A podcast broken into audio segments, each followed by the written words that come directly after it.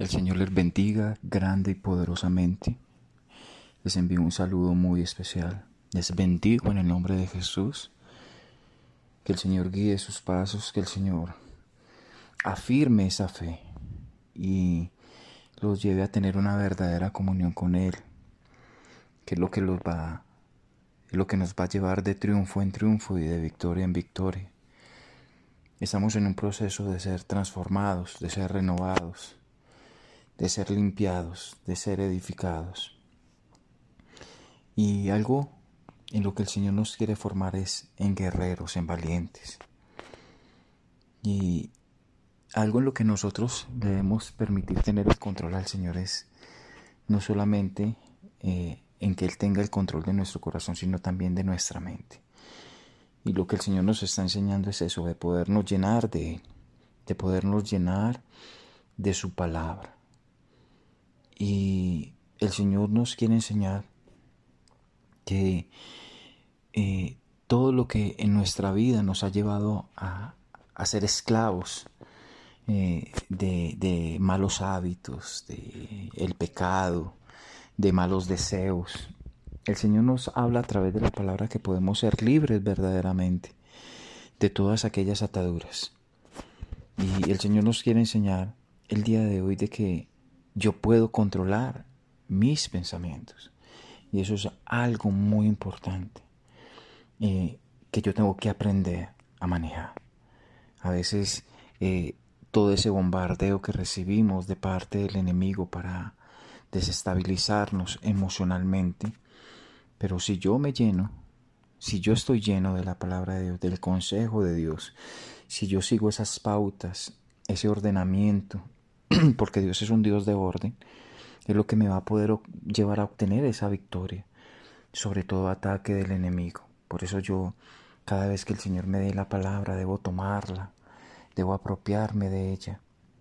Dice eh, Filipenses capítulo 4, versículo 8, mm, por lo demás, hermanos, todo lo que es verdadero, todo lo honesto, todo lo justo, todo lo puro, todo lo amable, todo lo que es de buen nombre, si hay virtud alguna, si hay algo digno de alabanza, en esto pensad.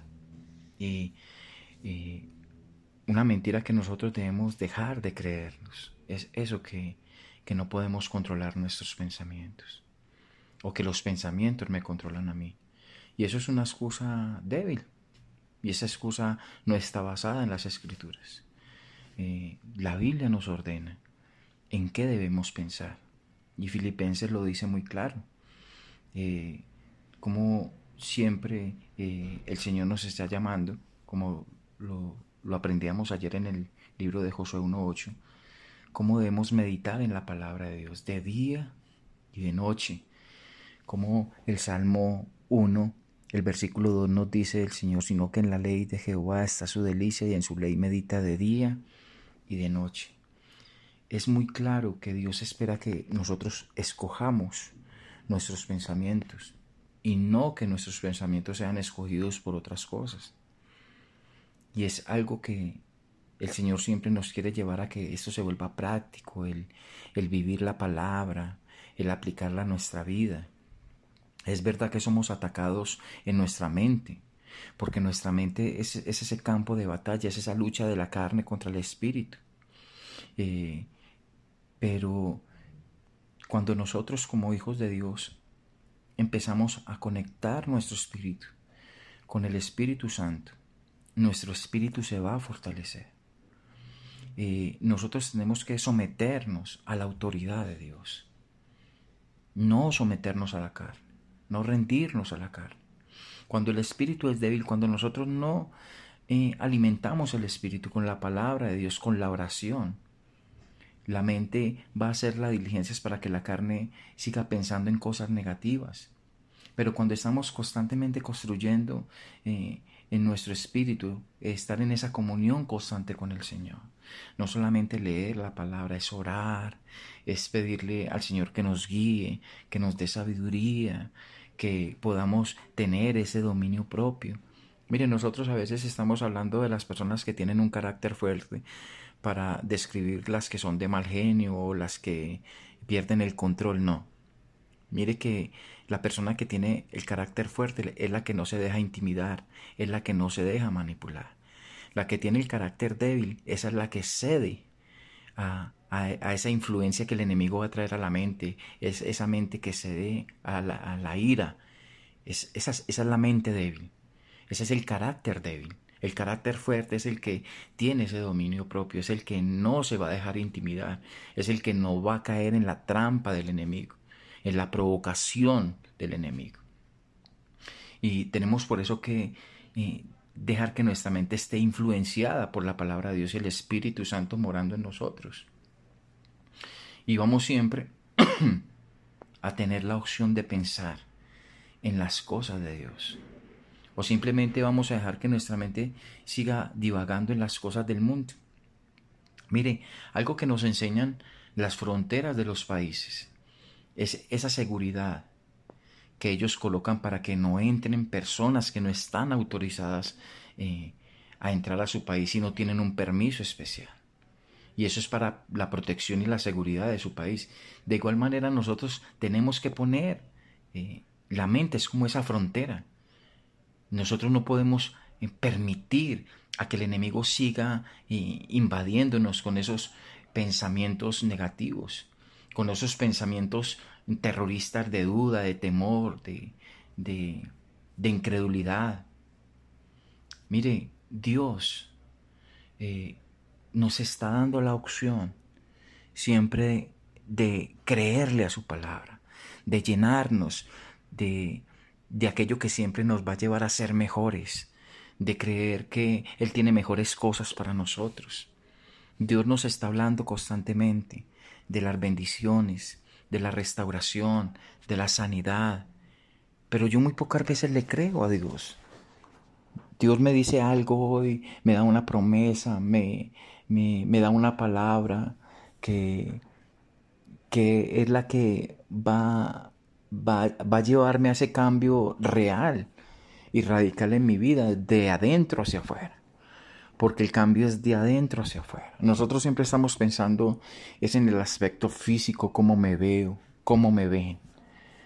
Pero es que eso no es lo importante, esa es la parte que utiliza el enemigo muchas veces para, para que nosotros no podamos generar ese cambio, permitirle a Dios que genere ese cambio en nuestras vidas y podamos ganar cada día esa batalla. Podamos tener el control de nuestros pensamientos. Es que yo tengo la, la libertad de decidir si hago la voluntad de Dios o no la hago, si obedezco o no obedezco. Nadie me está obligando a no hacerlo, yo tengo la libertad de hacerlo. Pero cuando yo tomo el consejo de Dios, cuando Dios me da una palabra, porque soy su hijo, y yo la acepto con, con esa honra, porque proviene de Él, con ese respeto, con esa reverencia, esa palabra es lo que va a permitir ese cambio real y verdadero. Y va a poder permitir que ese espíritu que el Señor eh, ha permitido que reviva en mi vida, se conecte con el Espíritu Santo de Él.